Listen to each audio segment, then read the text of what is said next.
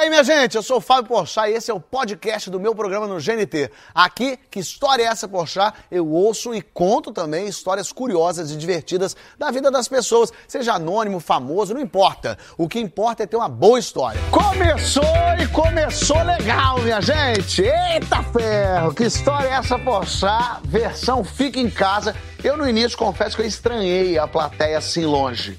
Longe assim, ó. Mostra a plateia, joga a plateia. Isso. Mas agora eu acostumei com esse calor humano vindo de longe. Eu tô tranquilo com essa distância. Eu acho que eu fiz tanta reunião assim, festa de família, sessão de análise, live, suruba, enfim. Eu tô muito à vontade com essa distância. Eu tô tão acostumado com delay que lá em casa eu respondo minha mulher três segundos depois. Agora, normal, às vezes do lado dela. É só o tempo, é só o novo normal. Dá até pra usar de desculpa né? Você acorda cedo, não precisa nem se ajeitar para fazer call descabelado. É só dizer que aí a qualidade do vídeo tá ruim. Eu tô maquiadíssima, que linda, é que tá pixelado. Eu tô derrubada por causa da imagem. Né? Se alguém conta uma história ruim, por exemplo, que era pra ser engraçada, você é só fingir, travou! O áudio picotou, não te ouvi. E passa reto. Quantas reuniões eu fiz do banheiro com a câmera desligada, minha gente? Quando é que a gente ia poder fazer um negócio desse? Eu sugeri ao GNT fazer esse programa direto do banheiro para facilitar a minha vida. Desliga meu coisa e deixa o pessoal contar. Mas quando as pessoas se juntam assim, por exemplo, uma festa, né, a gente pode sair sem ter que dar tchau. Não é uma alegria uma coisa dessa? Não, mas aqui todo mundo quer ficar.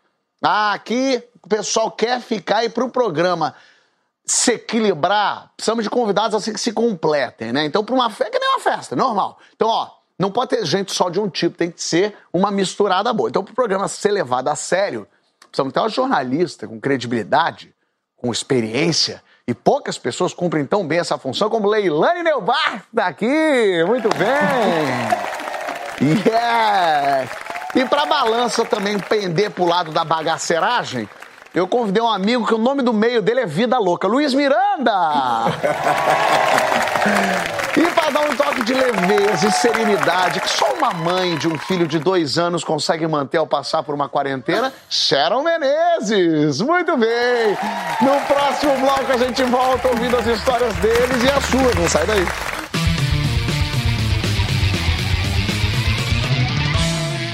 Que história é essa? Você está de volta recebendo Luiz Miranda, Leilane Neumato e Sharon Menezes. Hoje teremos histórias das mais diversas, mas um passarinho me disse que havia uma pessoa muito nervosa, muito tensa para contar a história dela. Por que, Sharon? Por que esse nervosismo todo? Eu fico tensa porque eu queria. Gente, eu fico pensando assim. Será que só eu achei engraçado? Mas você é, tem uma história muito curiosa, porque assim, gente presa aqui no Brasil a gente vê todo dia. Mas bicho é uma coisa mais curiosa, né, Sharon? Gente, por quê? Vamos, vamos começar do começo. Eu sou uma pessoa que ama bichos, sou cachorreira. Cheguei numa fase da minha vida com quatro cachorros e um gato dentro de casa. Meu Deus. Né, tudo adotado. Tinha mais bicho do que gente, né? Do que ser humano. Eram dois adultos para quatro bichos. Enfim, tinha um passeador, porque eu trabalhava pra caramba. O passeador passeava com meus dois vira-latas. E eles eram muito grudados, muito amigos. Os dois cachorros, tudo que fazia com um tinha que fazer com o outro. Ele tava passeando. Daqui a pouco ele me liga, ele fala assim: Sharon, você pode vir aqui na praça? Eu falei: o que, que houve? Por quê? O que, que aconteceu com eles? Não, porque o, o Fidel foi preso. Aí eu: o Fidel foi o quê? O Fidel foi preso. Falei, como assim? Do meu cachorro? Você tá falando, meu cachorro foi preso? foi! Você tem que vir aqui na praça. Cheguei lá, estava o meu cachorro com a polícia e um senhor reclamando muito ah, esbravejando. Que o seu cachorro. Eu falei, peraí, o que que tá acontecendo, senhor? Não, porque o seu cachorro me mordeu. Eu falei, como é que ele. Mas como é que ele te mordeu se ele tava com o passeador? Ah, o passeador prendeu ele. Foi deixar um outro cachorro num apartamento. E eu não sei se esse senhor passou e pisou nele, se chutou ele, ele estava um pouco alcoolizado, não sei o que, que aconteceu. O meu cachorro mordeu ele e ele queria que meu cachorro fosse preso fosse ir pra, pra delegacia, que ele queria... Mas peraí, mas como assim pra delegacia? A, a, polícia... A polícia, quando, quando tem problema com o bicho, a polícia bota o cachorro no camburão? Então, aí é que eu acho absurdo, surreal. Ah. Porque eu falei, mas você vai fazer o quê com o cachorro? A gente vai ter que ir pra delegacia da parte, mas o, o senhor aqui não quer ir no mesmo carro que os cachorros. Eu falei, mas então você tá me dizendo que você vai ter que tirar duas viaturas da praça para ir pra delegacia com o meu cachorro por causa disso? É, ele quer dar queixa, então a gente vai ter que ir. Eu falei, ah, não, mas eu também, se sou um senhor que foi mordido por um cachorro, eu não quero ir no mesmo carro que o cachorro que me mordeu. Vai, o cachorro termina o serviço no meio do caminho. Então, sendo assim, eles tiveram que entrar pro camburão. Camburão, Fábio. Mentira, mesmo? Camburão, de verdade. Camburão, os dois cachorros, na janelinha de trás, assim, ó. Quase assim. Gente. E você falou absurdo. com ele, você tentou, porque dono de cachorro acha que bicho entende, né? Então eu falo, ó, tu tá indo pra prisão agora, mas a mamãe vai pagar a tua fiança, você tem direito a uma ligação, você liga pra tua avó pra avisar ela que tá tudo bem. Não, eu falei assim, porque ó, é Fidel, Fidel Castrado e Batata Frida, o nome deles. Aí eu falei assim, olha, vão lá que a mamãe já vai, a mamãe vai pegar o carro e já vai lá salvar vocês. E aí eles foram com essa carinha mesmo. Aí eu, bom, fui, peguei meu carro e fui pra delegacia. Fui pra delegacia. Cheguei lá, eles não estavam numa cela, mas estavam numa salinha, presos pela coleira. Eu sei que eu entrei na delegacia do Leblon, eu não tô brincando. Entrei na delegacia do Leblon assim: meus filhos, meus filhos estão aqui. Aí todo mundo me olhando assim, meus filhos, né? Eu não era mãe. Eu falei, meus filhos, ah, os cachorros, os cachorros. Ah, os cachorros estão naquela sala, pode ir lá. Mas também você não ajuda, tu não coopera, né? Meus né? filhos, pô. Aí o cara já. O policial já tá vendo Mas é dois é cachorros ali sem saber o que fazer. Tu ainda entra Sharon Menezes falando: Meus filhos, meus filhos. Meu policial filho. acionou a Rede Globo. Falou: pelo amor de Deus, Sharon Menezes tá com os filhos presos aqui. Vai chegar aqui, ó, jornal, Globo News vai me aparecer aqui, Jornal Nacional. Os filhos presos de Sharon. São os cachorros, vira-lata da Sharon, tudo bem. Mas você teve que pagar fiança. Eu tenho algumas perguntas assim. Foram fichados foram fichados. Ele foi fichado? Os cachorros foram fichados? Ah, bom! Pô, eu achei que. Corta pro cachorro segurando a plaquinha dele aqui, ó. É o cachorro. Eram réus primários. Réus primários foram liberados. Foram liberados. E você descobriu se eles morderam mesmo o rapaz que tinha tomado um negocinho? Ele tava muito bêbado, esse senhor, e ele passou e pisou na pata dele. E aí ele reagiu sim, ele mordeu. Quer dizer, ele se mordeu. fosse comigo, Mas eu, eu morderia ele. também. É isso, é. exatamente. Prender, eu isso. nunca Mas vi esse história senhor, de... Esse senhor não existe mais, tá? Esse senhor, assim? ele faleceu depois. Não foi de raiva, juro por Deus. Peraí. Mas ele faleceu depois. Foi de alcoolismo. Não sei, ele faleceu, porque eu, eu passei na praça e o cara da feira falou: Sabe aquele senhor que teu cachorro mordeu? Ele morreu. Eu falei: Meu Deus, o que, que aconteceu? Fiquei tensa. Mas não, foi alguma coisa que ele já tinha, não sei, não, não soube Isso direito, aí foi vingança tua, né, Cheryl? Foi você falando que pro moço: Você nunca mais vai repetir o um negócio Fale desse. no meu cachorro! você vê que poder de mãe de bicho é um poder é. violento. Mas esse poder aí que Cheryl tem Luiz Miranda tem também um poder nele ali. É um, um poder de curar a gente, né, não, Luiz? Cara, eu não chamo de poder de curar. Eu acho que todo mundo fala que baiano tem essa coisa meio de mandinga, a, a, a, a, gente ser muito fruto do candomblé gera um pouco isso. Mas eu tenho uma relação muito espiritualizada com a vida e de vez em quando acontecem umas coisas muito curiosas. Eu lembro, por exemplo, que eu estava fazendo a peça Salomé, isso eu tinha acabado de sair da USP. É, a peça Salomé, que eu tinha feito o teste, passei com a Cristiane Torlone, começamos a ensaiar a peça, muito que bem. E olha que coisa curiosa, no dia 15 de dezembro, que é meu dia, dia do meu aniversário, a Cristiane Torlone me deu de presente um anel que na simbologia tem chamado o anel do pastor, né? ou então o anel da morte, que é um anel que faz com que você tenha uh, tranquilidade para enfrentar dificuldades difíceis. Será que esse anel era o anel que o rapaz estava usando lá na praça, mordido pelo cachorro da Cheryl, o anel da morte? Isso a gente vai saber depois. Aí veja bem, aí ela me deu um anel de presente, a gente começou a se preparar no, no dia da estreia para convidados. O meu pai faleceu. É isso. Então foi assim uma coisa terrível. Meu pai faleceu por sério, por, por uma questão de coisas, eu não consegui ir ao enterro, porque a gente tinha estreia no dia seguinte, foi um dos momentos mais terríveis da minha vida. Aí eu tive uma depressão muito grande, eu acho que talvez por conta disso, de não ter cumprido com esse papel que é de quase de todos os filhos, né? Enterrar seus pais. Esse ritual, E aí eu voltei né? para Salvador. É esse ritual, essa coisa toda. Aí eu voltei para Salvador, voltei a morar com a minha mãe, etc e tal, muito deprimido, ainda muito mexido com a morte do meu pai. Aí um belo dia, ah, eu resolvo ir numa barraca de praia de, umas amigos, de uns amigos meus que eu sempre frequentei durante muito tempo. Tô eu lá na barraca de praia, meio tristonho, de repente me senta um senhor do lado. A gente fica com aquela coisa na cabeça. Às vezes as pessoas nem parecem, mas a gente relaciona com o pai da gente, né? Era um senhor, ele estava sentado numa mesa mais separada. Mas ele o- parecia a barraca não pai estava ou ele era cheia. japonês e você queria... Ele lembrava. Ele Lembrava. lembrava. Ele era baiano, Fábio. Não era japonês. Ele lembrava. Aí, cara, eu comecei a olhar pra ele e me lembrar do meu pai. Eu olhava pra ele, ele me olhava, eu olhava pra ele, ele me olhava, e uma hora ele me sorriu. Eu falei, puta merda, será que esse cara tá pensando que eu tô cantando ele? Ele era um senhor. Falei assim, eu acho que ele tá pensando que eu tô cantando ele. Aí eu ri, saí. Quando eu saí de lá do lugar que eu tava sentado, ele mandou o garçom me chamar pra mesa. Eu falei, ih, acho que é cantada. Aí sentei na mesa dele, ele começou a me contar uma história. Ele falou assim: não, você. É, pô, você tem uma figura tão parecida com a do meu filho. Eu falei, é. Ih, ó. Eu falei, nossa, que coisa. Ele falou, não, eu tô meio chateado com ele. Ele começou a me contar uma história, isso era um pouco perto do Natal. Ele eles tinham tido uma briga em, cra- em casa e o filho agrediu o cunhado que tinha agredido a irmã. Gente, casos de O pai- família, praticamente. Casos de família, tá? Que tinha agredido a irmã.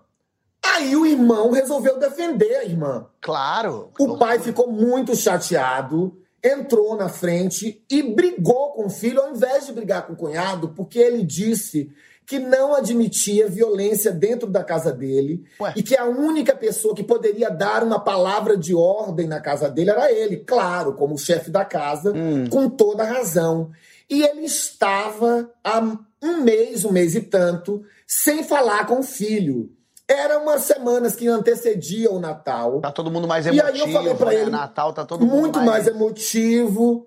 É, aí eu falei pra ele, cara, mas será que não é uma oportunidade agora de você falar com ele? Eu veja você, por exemplo, eu perdi meu pai agora. Aí contei a história pra ele e eu não, não tive a oportunidade, por exemplo, de mostrar várias coisas que eu gostaria de ter mostrado pra ele, de ter dito várias coisas que eu deveria ter dito pra ele. E lhe vendo de longe, você me faz lembrar muito meu pai Ih, E acho- conectou.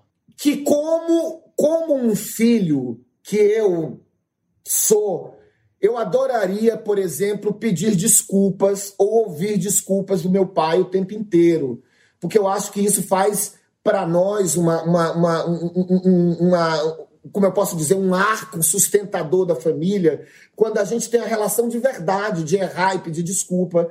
Ele parou um minuto assim, naquela época do celular StarTech, aquela coisa toda.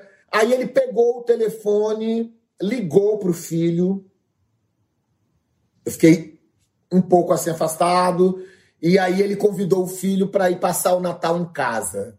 Olha. Cara, foi, uma, foi um momento muito transformador, porque eu olhei para aquilo e eu sentia uma presença quase que meio espiritualizada do meu pai num lugar assim muito remoto assim, que é o lugar do outro, que é quando você a partir do outro você tem rememorado uma coisa boa que, que você tem com seus pais, assim, que às vezes é um diálogo, uma desculpa, uma coisa. Então, acho que é uma, uma história que nunca saiu da minha cabeça. Nunca mais vi esse cara, ah, a gente nunca mais se encontrou. Eu gostaria muito de ter pegado o telefone dele para saber se realmente ele teve um Natal, assim, incrível com a família. Luiz, eu vou te Eu dizer, ele tá aqui. Pode cara. entrar. Vem. Imagina, nunca.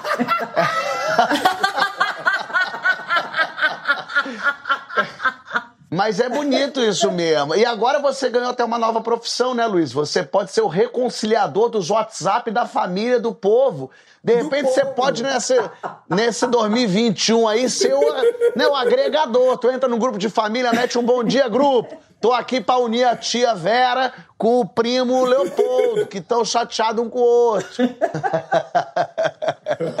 Agora, Luiz, você sabe que você é, se confundiu, ele fez essa conexão olho no olho com uma pessoa estranha, com um homem estranho na praia, mas tem gente fazendo conexão com um homem estranho no aeroporto, né, Leilani? Olha, olha, Porchat, essa foi a situação mais estranha que eu já vivi na minha vida, não tem a menor dúvida. Tem muitos anos isso. Eu comecei a apresentar jornal, eu era muito menina, apresentei durante quatro anos. Aí eu saí e fui fazer reportagem para o Fantástico, para o Globo Repórter. Fui fazer matéria especial e aí eu viajava muito fazendo matéria. E aí aeroporto não é como é hoje. Hoje você senta no aeroporto, você bota o telefone na frente, né? E aí você fica ali escondido, atrás do telefone, mandando mensagem. Naquela época eu tinha um livro. E Sala de espera da ponte aérea, especialmente, é um lugar de muita azaração. Olha, é o Tinder da época. Agora, de qualquer forma, quando você não tinha celular lá atrás, realmente, né? Se você não tivesse o livro, você simplesmente esperava, ficava olhando e aí rolava a azaração. Quer dizer, o pessoal ali na paquera. Exatamente, era uma paquera, uma azaração. Aí tinha sempre aquele papo. Eu conheço você. Você não estudou no colégio São Vicente? Eu dizia não. Ah, então você vai à praia no Leme. Eu dizia não. e aí as pessoas diziam, mas eu tenho certeza que eu conheço você. E eu ficava com muita vergonha de dizer para as pessoas: você me conhece da Globo. Porque, para quem não lembra, também datado, isso é uma coisa muito bozó, né? Ninguém ah, diz, pessoal ah, do Chico Anísio. Eu trabalho na Globo. É, porque pega, Exato. fica parecendo que a gente tá querendo. É, não, você é da televisão, rapaz, que você me conhece. Mas, mas Fábio, Exato. tem uma Luiz coisa, Miranda quer é, falar, fala, co... Luiz. Tem uma coisa que é muito comum no mundo: as pessoas nunca acham que elas vão ver um famoso. Quando elas vêm é sempre alguém que elas acham que conhecem de algum lugar. Nunca é, é diretamente famoso, a não ser quando é uma Sharon Menezes, uma Thaís Araújo. Fizeram 500 novelas. O Paulo Gustavo conta uma história do pai dele que estava ali em Niterói dirigindo, viu Camila Pitanga, achou que conhecia de Itaipu, parou e falou: Tô indo pra Itaipu, quer carona? Aí Camilo Pitanga falou, não, obrigado. Ele, valeu! E seguiu reto. Camila Pitanga ficou com a cara de, por que, que eu ia entrar no carro do senhor pra ir pra Itaipu, meu Deus do céu? Ó, oh, outra, uma coisa, Leilane, as pessoas sempre acham que conhecem a gente, que uma vez eu estava com o Saulo no aeroporto também, meu marido é enorme, barbudo, com coca de samurai, e aí a menina chegou para mim e falou assim: Thaís, tira uma foto comigo. Aí eu falei assim: eu não sou a Thaís. Você é a Thaís. Eu falei, não, não sou a Thaís. Claro que você é a Thaís. Eu falei, amor, estou te dizendo que. Ai, Thaís, custa tirar uma foto? Eu falei assim, tá bom, só um pouquinho. Peguei minha bolsa e falei assim, Lázaro, segura pra mim aqui, por favor. Entreguei pro Saulo. Tirei a foto. É, mas. Porque, é gente, eu... gente, eu sou cria da Globo, né? Eu trabalho na Globo desde que eu tenho 19. Mas eu já ouvi muito assim, ai, eu adoro o seu trabalho na Band.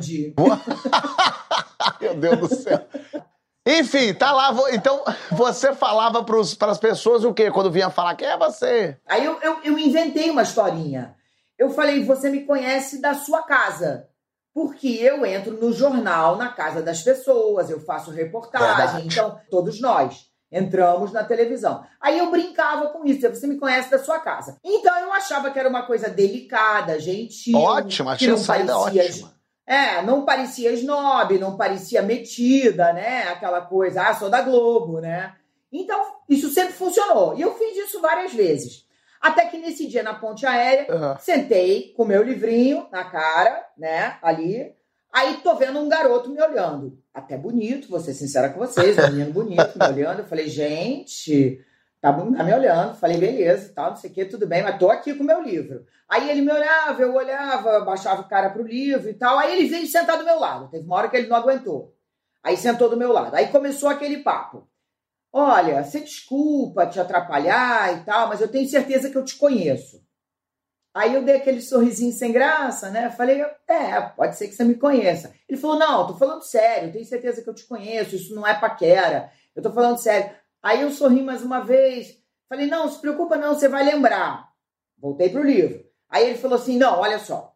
É, tô falando sério, eu tenho a certeza que a gente se conhece. Eu falei, olha, a gente não se conhece, mas você pode me conhecer. Aí virei para ele e falei assim: fica tranquilo, você vai lembrar. É, você me conhece da sua casa. Aí teve um silêncio. Aí eu já achei aquilo meio estranho, né? E ele ficou olhando bem para mim assim. Aí de repente ele virou para mim e falou assim: Você me desculpa, isso nunca me aconteceu antes. Eu tinha bebido demais. Aí eu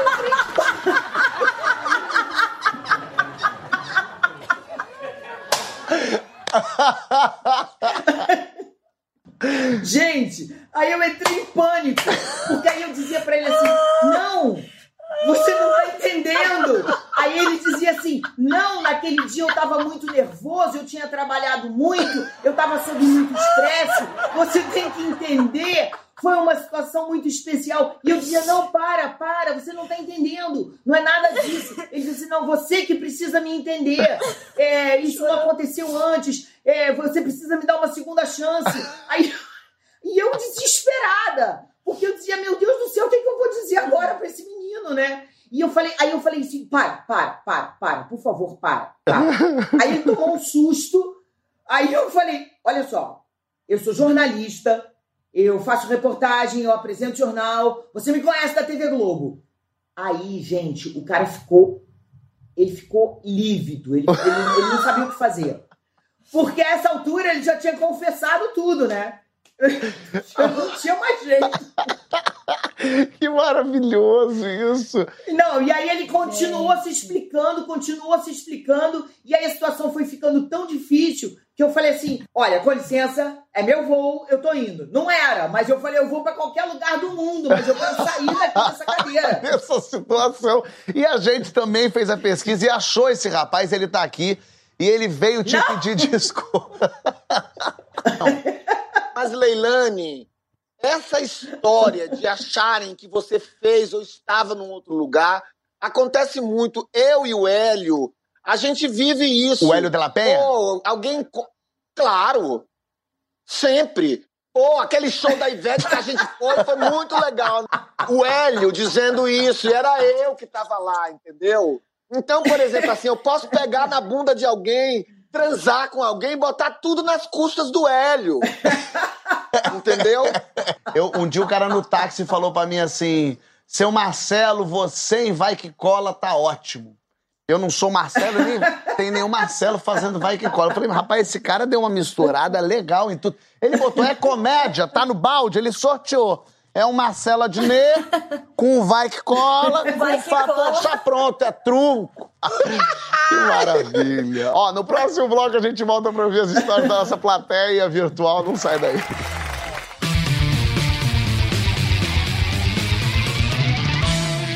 Que história é essa? Poxa, está de volta recebendo Luiz Miranda, Sharon Menezes, Leilane Neumar e toda a nossa plateia virtual.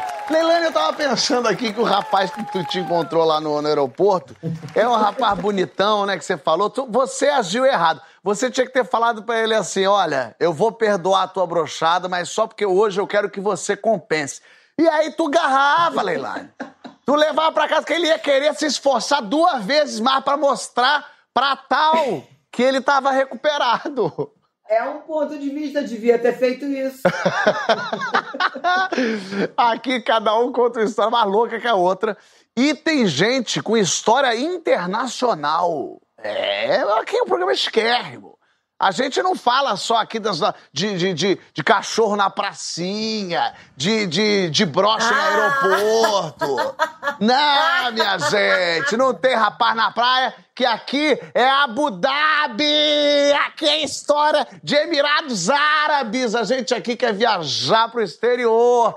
Thales, você está entre nós, Thales. Fale comigo. Você está onde agora, nesse momento? Agora eu tô em São Paulo, capital. Tá, em São Paulo. Mas a tua história foi lá em Abu Dhabi, foi não? A minha história foi em Abu Dhabi, isso mesmo. É, em 2015, eu fui morar no Oriente Médio, eu fui morar em Abu Dhabi, eu passei num processo seletivo e fui trabalhar lá.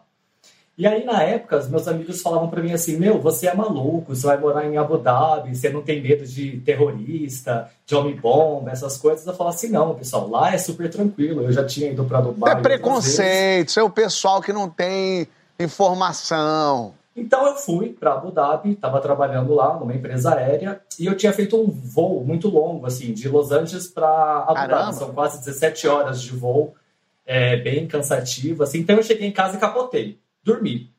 E eu não sabia muito o que acontecia na cidade, porque a maioria dos jornais lá é tudo em árabe, então assim, eu não falo árabe, então eu não, não entendia muito o que rolava na cidade.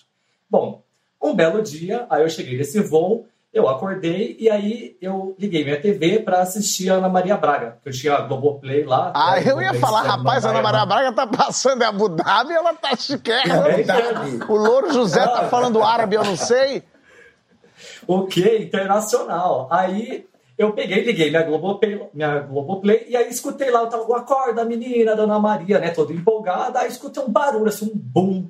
Eu falei, nossa, o que será que foi isso? Acho que a Ana Maria tá batendo as panelas lá e tá acordando todo mundo. Ana Maria tá na janela, batendo panela, protestando. Que será isso? É, né? eu falei, ela deve estar animada. E fui escovar meu dente. Já tava meio perdido, né? O jet lag do voo. Tá eu escovando o dente, escuto um barulho assim, vum! Eu falei, gente, mas esse barulho é estranho isso, né? E bum de novo. Aí falei, não, esse negócio aqui não é a Ana Maria que tá. Tá acontecendo alguma Tu coisa. estranho, aqui, Ana né? Maria não emite esse tipo de ruído, né, rapaz? É, eu falei, tem alguma coisa estranha aqui. Aí eu falei, vou dar uma olhada, né, pra ver o que tá acontecendo na rua. Aí atrás da minha televisão, assim, ficava uma cortina que tampava a minha visão inteira. E bem no fundo, assim, era a praia. Então eu tinha uma, uma vista legal. Eu falei, ah, eu vou abrir pra ver o que tá acontecendo. Meu amigo, no que eu tô abrindo a cortina, eu escuto um barulho assim. Eu falei, gente, que, que, que, mal, que negócio é esse? Aí me vem um helicóptero daqueles militares, assim, Meu Deus. passando na minha, na minha janela, aí bem perto, assim, uns caras pendurados numa corda, descendo tipo um rapel e metendo bomba na praia. Aí, bum, e bomba explodindo. Eu vejo um bando de árabe correndo assim, yala, yala, yala, falando, eu não entendia nada que eles estavam falando. Eu falei, meu Deus do céu, estão guerreando aqui, né? Nessa hora, não passava mais nenhum sinal de Wi-Fi. Eu falei, meu Deus, eu vou morrer aqui. Aí eu peguei meu telefone e tentava mandar vídeo pra galera, não conseguia falar com ninguém, começou a me dar um desespero, aí me deu um estalo. Eu falei, não, peraí, eu tenho uma roupa de árabe aqui. Eu falei, eu vou me vestir de árabe e vou sair pra rua, porque assim, eles não vão matar um árabe, né? Se tiver guerreando aqui, eles vão matar outras pessoas. Olha o raciocínio da pessoa, né? Ele falou, eu vou me disfarçar, porque daí pelo menos eu não sou o estrangeiro que tô aqui. Aí eu cheguei e falei pro porteiro, o porteiro passou pra mim e falou assim, hi sir, na maior serenidade. Eu falei, que mané hi sir? Tá sabendo de nada. O mundo tá acabando lá fora, a terceira guerra começou, seu animal! Não, bomba passando e caça, dando loop, assim, lá no céu. Eu falando, meu Deus do céu, esses caras tão malucos. Aí ele falou pra mim, sir, é rehearsal, rehearsal. Eu, que história é essa de rehearsal? Ensaio? Ensaio do que que tá tendo aqui? Eu falei, será que é o ensaio do ataque, né? Estão ensaiando pra atacar aqui. Aí ele falou pra mim assim, não, senhor, parede, parede. Eu falei, parede? Aí ele pegou, me deu um jornal e falou assim mim, senhor, read. Aí eu peguei e fui ler o jornal. Era um ensaio da parada militar que ia ter no final de semana. O Sheik estava lá testando as bombas dele, estava testando o que, o que, que eles iam demonstrar pro pessoal, e eu achando que era o apocalipse, que tava acabando o mundo lá. E bomba caindo. A gente tem o videozinho, a gente conseguiu o videozinho pra entender o que que é essa parada militar aí que acontece em Abu Dhabi, pra vocês entenderem. Vamos botar o vídeo aí pro pessoal de casa ver o que que é esse rehearsal, rehearsal, bota aí. Olha isso, Gente! massa. Uau! Caraca, explosão mesmo. mandando bomba. Nossa! Gente, mas é a sério, é a Vera. Que maravilhoso! E tem o pessoal descendo na cordinha, tem o pessoal explodindo bomba, fumaça. É tipo de. É a Vera mesmo o negócio. que loucura! E o que eu gosto é que tem o pessoal dando tchauzinho, uns caras descendo de corda no meio do, do, do negócio. Depois que eu entendi o que era, né? Aquele sinal de Wi-Fi que não passava, passava até o 5G, porque daí você dá aquela aliviada, né? Mas na hora, olha, eu só falava, lá, pelo amor de Deus, me salva. É, mas sabe quem salvou? Alá salvou um rapaz que tá aqui do outro lado. O Rafael foi salvo, Thales. É, por tu, não foi só por Alá, não. Foi por Alá, por Deus, por Jesus, por Buda, por Shiva, Por todo mundo. Rafael, obrigado por você estar aqui. Vai puxar Tudo- também? Tudo certo. Nesse momento você tá onde? Eu tô em São Paulo também. Tá em São Paulo também. Rafael, você achou que ia ser uma viagenzinha gostosa pra Londres, ia conhecer gente lá, ia se divertir, né, Rafael? Aham. Foi, conheci, né? Conheci bastante gente. Era 2012, mais ou menos, eu tinha uns 19 anos na época. É, tava morando em Londres, tava chique, né? Trabalhava como garçom lá. E acabei conhecendo um, um cara num, site, na época nem existia aplicativo direito, era site de relacionamento mesmo. Ó. É, a gente começou a sair, aconteceram algumas coisas em paralelo e eu acabei indo morar com esse cara. E eu fiquei morando com ele durante, acho que mais ou menos um mês, um pouco mais de um mês, talvez. Um mês de um- uma E aí, relação essa- boa, uma relação legal que você teve. Encontrou o cara, o cara era legal, tu ficou com ele um mês bom, né? Sim. Foi, foi tranquilo, foi bem tranquilo. Gostoso, né, E aí, Rafael? É bom quando a é, gente encontra uma é. alma gêmea assim, né, Rafael? Aham, rapidinho, né? Mas e aí? Aí E voltou aí- pro Brasil. Passou muito tempo, tava trabalhando aqui, já tava em outro relacionamento até. E aí bateu aquela curiosidade, né, que todo mundo tem. Fala assim, ah, vou stalkear o meu ex, né, vou ver como que ele anda, né. E o nome dele era Steven, né. Eu falei, ah, vou ver como é que anda o Steven, vou dar uma, uma procurada aqui nele no, no Facebook. E aí digitei Steven Port, né, o nome dele no, no, no Facebook. É bom que você já deu nome É, pra gente catar aqui também. É, bom, é, não, mas você já vai entender que ele não precisava nem falar que você já ia encontrar ele rapidinho. Porque stalkear ex é comum. Mas a- a- você encontrar o ex nesse estado é diferente, né? Fala aí, Rafael. E aí, é, ao invés de retornar o perfil dele, apareceu um monte de link do BBC, que é um canal de notícias lá da, da Inglaterra, né? E apareceu, aí tava tudo em inglês, né? E eu lendo, assim, eu, eu li só três palavras-chave, assim, que era documentary, é, Stephen Port, que era o nome dele, e serial killer. Aí eu falei, nossa, que legal, ele escreveu um documentário sobre serial killer, né? Eu vou, vou dar uma lida aqui nesse documentário, né? E aí eu comecei a ler. E aí eu quando eu fui lendo, assim, tinha foto da casa dele, tinha foto da rua dele, foto das redondezas ali de onde ele morava. Gente, eu descobri que ele tá em prisão perpétua porque ele matou quatro é, jovens, assim, da idade que eu tinha quando a gente morou juntos. É, só que foi um tempo depois, né? A gente morou juntos em 2012. O primeiro assassinato dele foi em 2014, foi dois anos depois. E eu consegui escapar, rapaz. Você. Peraí, calma, que isso é gente, muito. tu- É muito nossa, não tem pesada. graça. Tá vendo? E a gente Nenhuma. achando que o cachorro da Sharon era assassino. A gente não conhecia o ex dele. Para, Fábio! Ô, Rafael, mas você tinha É. notado que ele era meio estranho, esquisito ou não? Ele era um cara ótimo? Cara, assim, olhando pra trás agora, eu percebo muita coisa estranha. Como que ele matava, né, as, as, as vítimas dele? Na verdade, ele tinha, não sei se eu posso nem chamar de fetiche isso, né, mas ele tinha um matar, assim, doentia de ter relações sexuais com pessoas desacordadas. Então, ele drogava ah, essas pessoas novas que iam na casa dele e abusava delas. E só que aí os, os assassinatos que ele cometeu foi por overdose, né? Ele deu droga pra pessoa a pessoa morreu e assim é, o primeiro rapaz ele simplesmente deixou na frente da casa dele ligou para a polícia e falou assim ah eu encontrei um corpo aqui na frente de casa.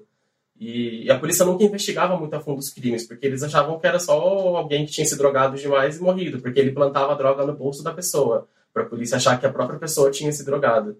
Você fica Que loucura! desacreditado assim. Ô, Luiz Miranda, Eu. Que loucura isso. É, sabe o que acontece? É uma loucura, cara, mas eu vou te dizer que isso era, é, é- é muito comum, sabia? Ah, eu vivi uma situação muito parecida com essa quando eu estudava na USP. Ah. Ah, nesse período que você é muito jovem, você vai para aquelas festas dos campos, sempre acontecem umas tretas estranhas. Verdade. Eu me lembro que uma vez eu estava numa festa nas ciências sociais, conheci um rapaz, começamos a conversar, foi uma conversa super interessante. A gente foi pro carro dele, a gente está conversando no carro dele. De repente, eu ouvi na porta ah, dele alguém dizer assim: passa os dois pro branco do fundo.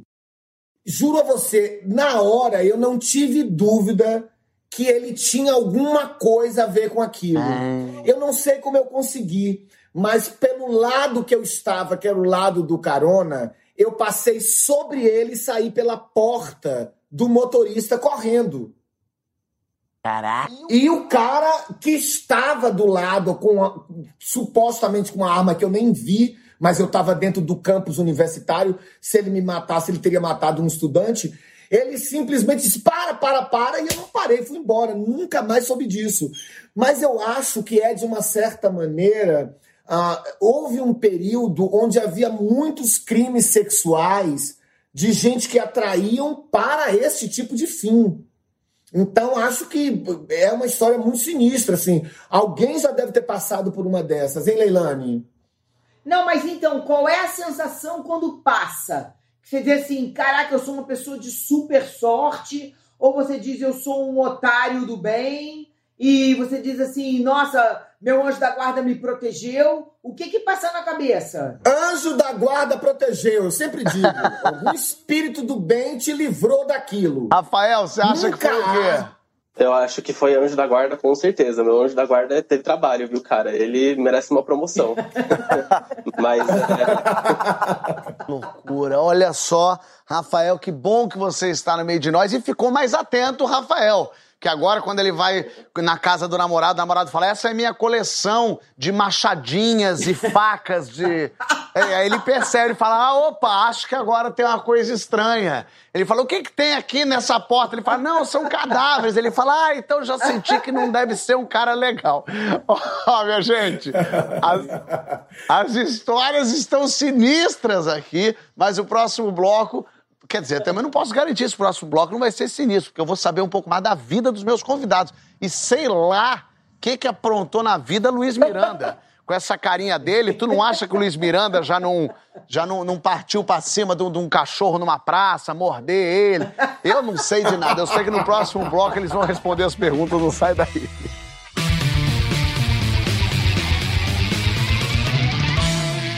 História é essa, Porchat está de volta, recebendo Luiz Miranda, Cheryl Menezes e Leilane Neubar. E agora é a hora das perguntas do programa. Quero saber um pouquinho da vida de cada um de vocês. Qual a primeira lembrança que vocês têm da vida, Leilane? Eu acho que foi quando eu troquei uma chupeta com uma boneca. A minha mãe me fez entregar uma chupeta e eu ganhei uma boneca que era maior do que eu. que bonitinho. Sharon. Eu tenho uma lembrança que era. Que, que é, eu, não, eu já era um pouquinho grande, eu acho, mas é porque eu não gostava de, de comer, de dormir na hora da creche, no soninho da tarde. E essa é uma lembrança muito forte que eu tenho, que eu comia e eu ficava comendo e não terminava nunca do meu almoço, que era para dar tempo das crianças dormirem e acordarem e eu não ter que dormir. Então eu me lembro muito de ficar comendo muito devagar e a comida gelada. Acho que é por isso que eu só como comida muito quente agora. Ah, interessante, ainda tem um trauminha aí que jogou no ar.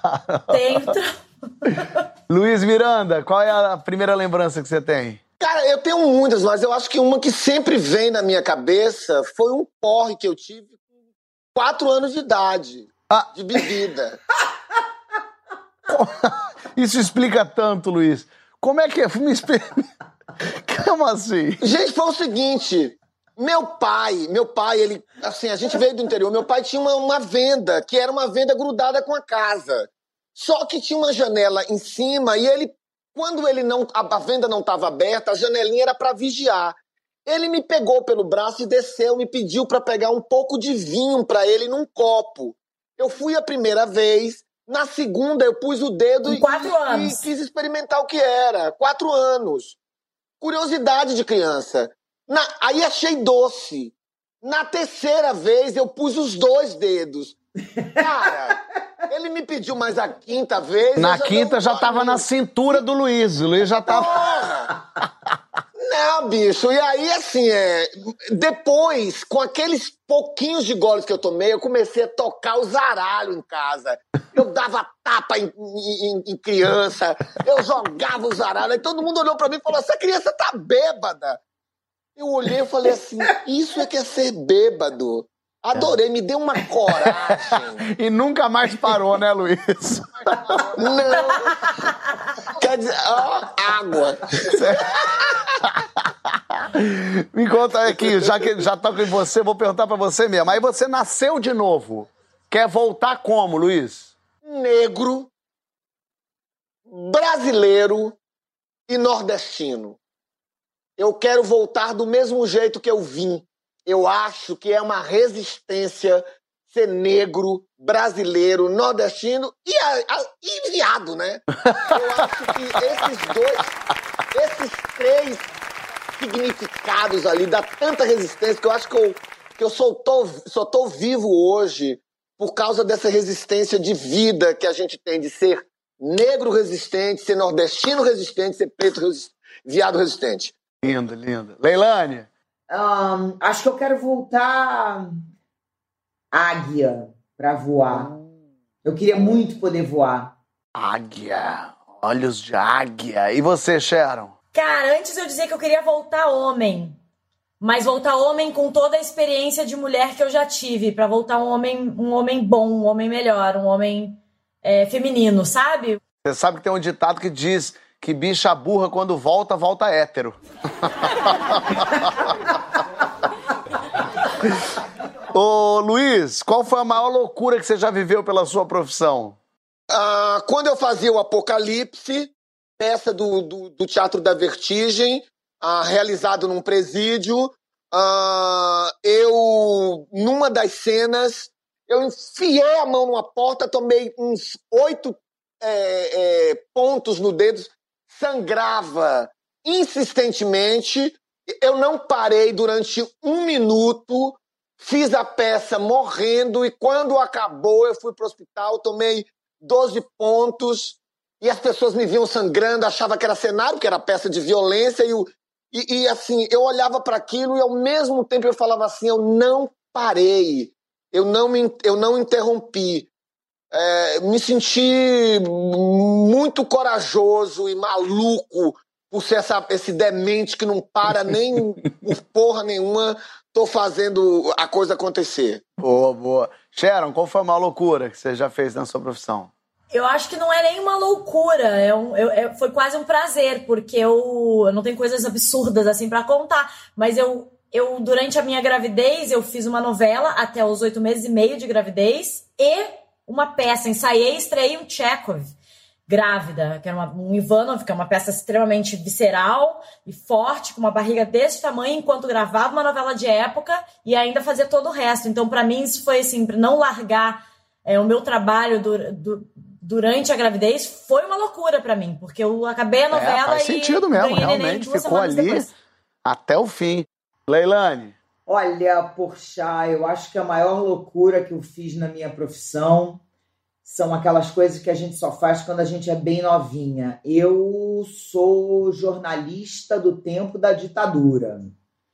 E apesar de ter sido criada na ditadura, com todo aquele temor da ditadura, eu me senti muito corajosa, como disse o Luiz. Eu, eu tenho muito orgulho, porque uma vez eu estava uh, num ambiente em que eu fui entrevistar o ex-presidente Emílio Garrastazu Médici. Todo o aparato de segurança dele em volta dele era um aparato muito, muito forte. E eu, por ser muito menina, não me senti acuada com aquilo. E eu continuei perguntando e o, e o segurança dele tentando me parar e aí, quando. Aí teve um momento em que eu fui verdadeiramente assediada. O segurança dele, eu muito menina, o segurança dele meteu a mão na minha bunda. Ele simplesmente enfiou a mão no meio das minhas pernas por trás, tentando me deixar constrangida para que eu parasse a entrevista. E eu virei para o meu cinegrafista, Maurício, queima ele, porque tudo que um segurança mais odeia é ser filmado. E aí eu falei, por que, que o senhor está fazendo isso comigo? E aí Olha. foi um quebra-pau, foi um quiprocó danado. Eu não sei se hoje eu teria essa coragem. São aquelas coisas que a gente faz quando a gente tem a petulância da juventude. Leilane, que loucura! Mas isso é, é, é, é uma coisa de que na hora do, da, da, raiva, na hora do calor, a gente não pensa nas é. consequências, né? Mas tem que ser muito corajoso para ser jornalista mulher no Brasil, na ditadura. Só Leilane mesmo para segurar uma é. onda dessa. Bom, aí, todo mundo, quando é pequeno, quando é criança, tem aquele crush famoso, ou seja, é apaixonado por um artista, sei lá, uma pessoa famosa. Por quem, quando você era pequenininho, você era apaixonado? Sharon, já lembrou aí?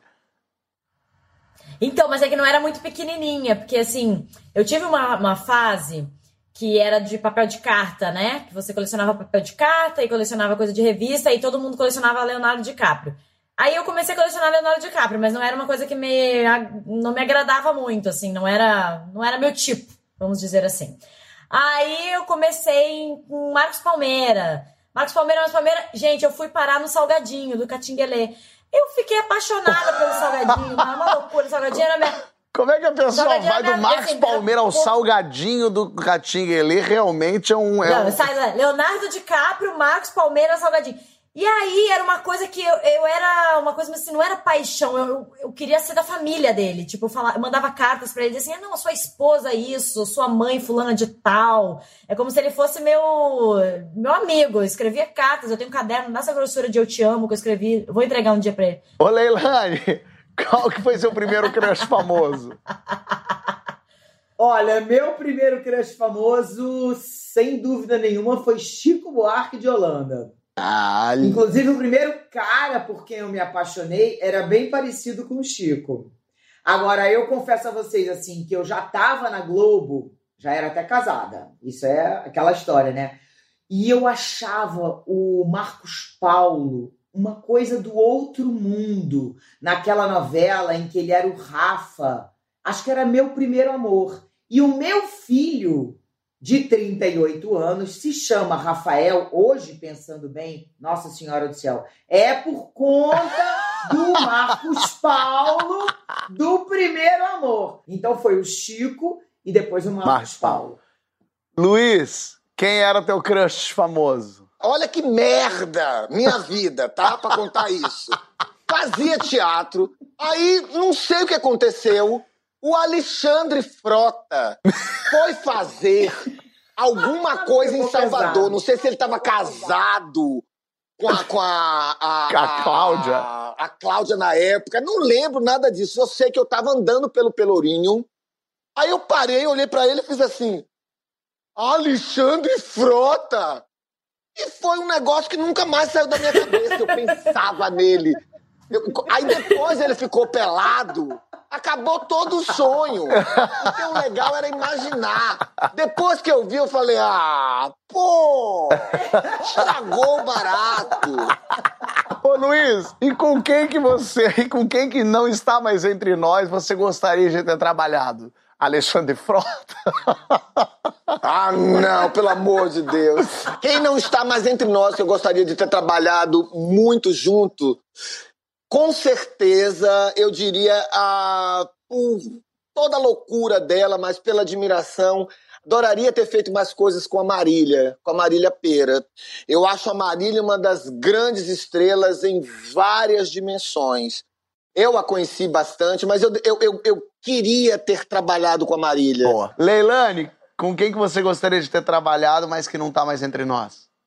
Olha, da profissão, eu gostaria de ter trabalhado com a Márcia Mendes. Eu gostaria profundamente de ter conhecido a Márcia Mendes. Uma mulher linda, maravilhosa, forte, uma jornalista poderosa que, que eu tenho uma admiração profunda. E se quem, assim, que não está mais entre nós, que eu gostaria de ter entrevistado, acho que é o Gandhi. Bom, boa, ia ser entrevista incrível. Sharon, Tu sabe que coincidência, porque eu ia falar da Marília também. Que eu trabalhei com ela e eu gostaria de ter aprofundado, sabe? Ter trabalhado mais, ter feito uma coisa mais intensa e eu amei trabalhar com ela. Então eu ia falar com ela e com o Raul Cortez. Raul Cortez pra mim era incrível. ótima resposta. Raul Cortez, todo mundo dizia que era um gentleman também, né? Que era um cara incrível. Ele era, eu fiz Esperança, foi a primeira, minha primeira novela com ele, mas eu não tinha contato com ele. É, nossos personagens não se encontravam, então acho que ficou esse gostinho de, de querer trabalhar. Sim. E quando você chegar no céu, Sharon, pra entrar, tem que ter o quê? Pra eu decidir que é lá que eu vou ficar, É, pra tu, pra tu tomar esse- essa decisão de tudo bem, vou, vou me dar o trabalho de entrar. música. música. Mas, mas qual música? Que às vezes você chega lá Ah, e é, é não, sertanejo não, não, não é universitário é 24 harpa, gente, é horas. e não é muito a tua onda. Às vezes você chega lá e E é é, é só anjo. calypso ou é só Não. Mozart. É bom dar uma variada, né? Eu, eu tenho um gosto muito eclético com música. Eu curto de tudo mesmo, mas eu acho que se tivesse um. Um sertanejo, tô brincando, não, não era isso que eu queria. Mas se tivesse um. Eu gosto de um RB, né? Um MPB, um MPB tipo de Javan mesmo, eu gosto. Aí eu acho que me faria ficar. Uma Isa me faria ficar. Ótimo, ótimo. Porchat, meninas, eu acho que não poderia faltar pra mim humor, gargalhada e riso. Eu não poderia chegar no céu e ser um negócio ferrado, carrancudo, que eu não pudesse falar uma piadinha pra São Pedro, entendeu? E aí essa chave, hein? Como é que é essa chave? Entendeu? Pra gente dar uma escapada. Entendeu? Eu queria. Pô, bicho, se não tiver um lugar pra fazer uma amizade, soltar uma piada, ia ser punk. Boa, Se boa. não tivesse humor lá no céu, eu não ia estar bem, não, viu? Eu não preferia ir pro também, não. inferno ficar lá com. É, ali com o capeta tomando cachaça de, de- de- de- entendeu? Queimando. Leilane, o que, que precisa ter no céu pra você entrar? Com todo respeito ao inferno, o céu tem que ser um pouco quentinho, né? Se É. não for quentinho, se for muito frio, acho que eu não aguento. Tem razão, é bom. E acho que tem, e acho que tem, te- tem que ter ternura. O céu, na minha visão, tem que ter ternura. Se não tiver ternura, se só tiver todo mundo muito careta, muito preocupado em ser certinho, não funciona não. Tem que ter ternura. Boa, boa. E o, pra terminar, o que, que vocês querem escrito na lápide de vocês? Chega. Chega! Sharon! Essa viveu. Bonito, gostei. Luiz Miranda, o que, que você quer na sua lápide, Luiz? Aqui jaz um homem morto de amor. Ah, que lindo! Ai, que amor. E aqui jaz um programa que chega em seu fim, mas repleto de amor, de ternura. Obrigado vocês pela presença. Incrível ter vocês aqui. Obrigado a toda a plateia que contou suas histórias. E no dia de hoje aprendemos que o seu bichinho de estimação pode ser fichado. Se você estiver numa praça e algum cachorro de Sharon estiver criando arruaça, confusão, você acione a polícia, porque ele vai, ele já é, é, já cometeu um crime antes, ele pode estar reincidente. Agora, se nessa praça você olhar alguém e ficar desconfiado, será que é Hélio de la Penha? Não. Pode ser Luiz Miranda conversando com o pai de alguém. Mas também pode ser Leilane. Ou até uma mulher que, que por acaso você já broxou com ela. Então é melhor não se entregar. E se for para se entregar, se entrega aqui, porque o nosso programa quer ouvir as suas histórias. Valeu, minha gente. Fui.